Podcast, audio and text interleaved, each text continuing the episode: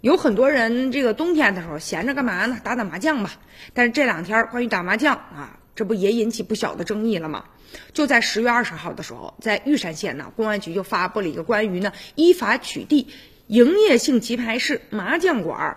宾馆、麻将房等通知，全县呢取缔呢营业性棋牌室、麻将馆，这个事儿引发了争议了。通告呢就要求说，今年十月二十二号之前，全县范围之内经营性的麻将馆自行的关闭，像茶楼啊、宾馆的这个麻将馆啊，自行的撤销，在店铺啊、居民楼啊、出租房等场所摆放麻将机呀，提供纸牌、麻将、骰子等等工具用于赌博的，这自行的进行停止。违反上述要求的，一经发现啊。啊，如果是赌博行为，公安机关将依据相关的规定啊，对经营者、工作人员、参赌人员予以处罚。就在十月二十一号的时候，有一个棋牌室的工作人员说，我们确实接到这通知了，而且呢，已经啊停止营业了。哎，不少的人觉得说，你看这样的做法是不是有点一刀切了呀？那这不是说剥夺了我们正常进行娱乐的权利了吗？就在十月二十一号，现在玉山县警方的官微已经删除了通告了，而且呢，玉山县的公安局有一名工作人员说了，